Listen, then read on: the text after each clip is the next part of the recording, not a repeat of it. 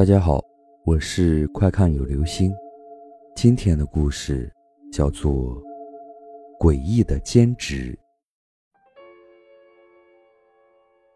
嗨，哥们儿，向你打听个道，你知道李狗子家住在哪里吗？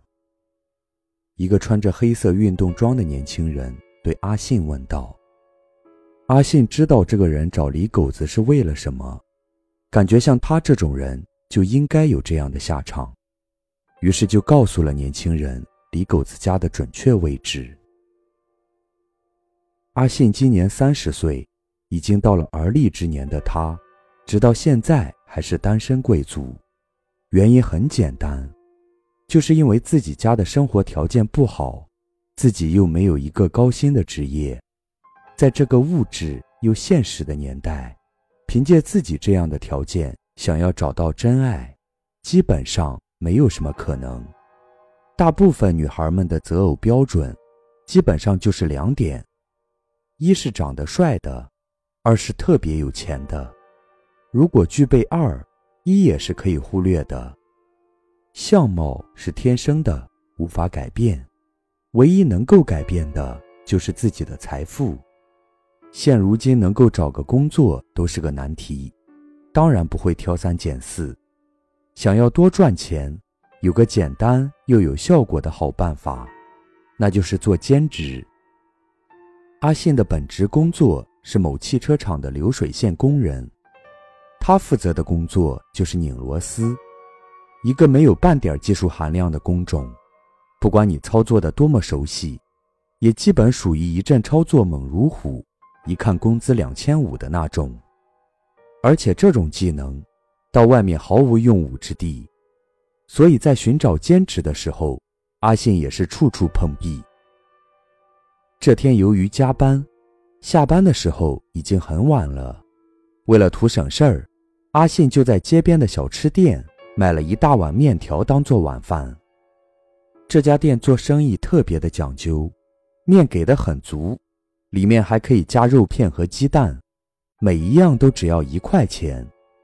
阿信每样都来了两块钱的，所以面的表面已经被肉片和鸡蛋覆盖。现在正是夏季，天气比较热，这种小店里面没有空调，只有小风扇，根本就起不到多大作用。阿信看到门口外面也放着两张桌子，就把面端到外边桌子上吃去了，这样比较凉快一点儿。就是地处街边。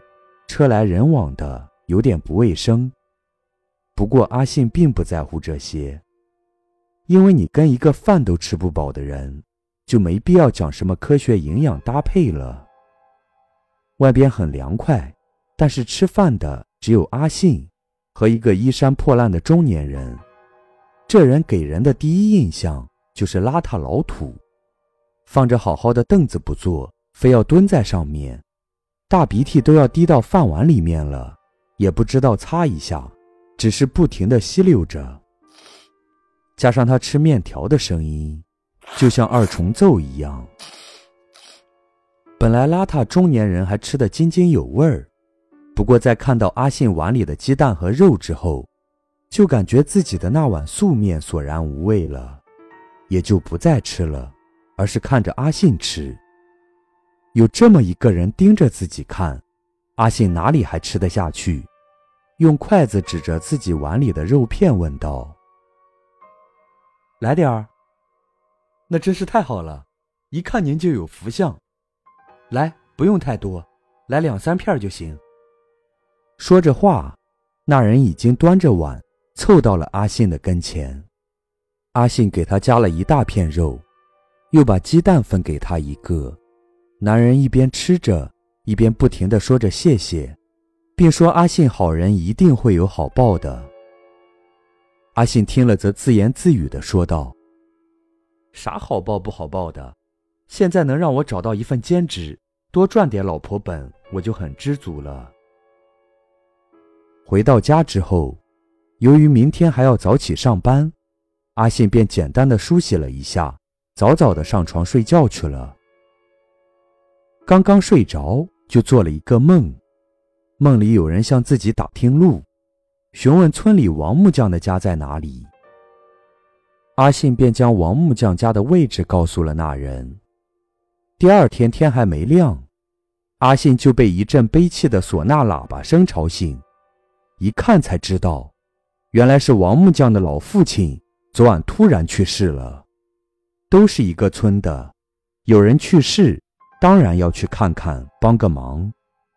阿信随手就拿了一件衣服，便往王木匠家赶去，帮着搭好了灵棚之后。已经是上午十点多钟了，王木匠家的亲朋好友、乡里乡亲们也闻讯全都陆续赶来。在当地，谁家有个红白事，都讲究随份子钱。阿信看到大家都在掏份子钱，自己也赶紧摸了摸口袋，发现口袋里竟然有一小叠钞票，数了数，正好是一千块。份子钱只要两百块就可以了。阿信也不记得自己啥时候在口袋里面放了这么多的现金，貌似自己家里也从来没有过这么多的现金。既然出现在自己的口袋里，阿信就当是自己的，不然也不会有谁那么好心，把钱往自己口袋里随便塞。忙碌了一整天，到了晚上。阿信累得躺在床上，很快就睡着了。之后又做了同样的梦，还是那个穿着黑色运动服的人，向阿信询问村里赵老头的家住在哪里。阿信也同样毫不犹豫的就告诉了赵老头家的地址。谁知道第二天一早，喇叭唢呐声再一次响了起来，这次死的正是赵老头。从睡梦中被惊醒的阿信，赶紧摸了摸自己的口袋，一个悬着的心瞬间平静了下来，因为口袋里没有钱在，这说明赵老头的死和自己没有关系。但是当他抬起头的时候，赫然发现面前的桌子上放着一小叠崭新的百元大钞，不多不少，又是整整一千块。阿信这下有些慌了。心想：难道是自己在梦里说出谁家的地址，就会有谁死吗？既然如此，宁可不赚这笔钱，也不能够害人呀。于是这天，阿信心中暗暗发誓：那个人再向自己打听路，自己绝对不会再告诉他半个字。果然，阿信刚刚睡着，那个人又来了。还好这次问阿信的。是一个从来没有听说过的人，阿信只是向窗外努努嘴，也没有说什么话。黑衣男子向阿信道了声谢之后便离开了。早上当阿信醒来的时候，一睁眼就发现枕边多了一叠钱，这下阿信有些纳闷了，自己并没有说出那个人住在哪里呀，为何还会给自己问路钱呢？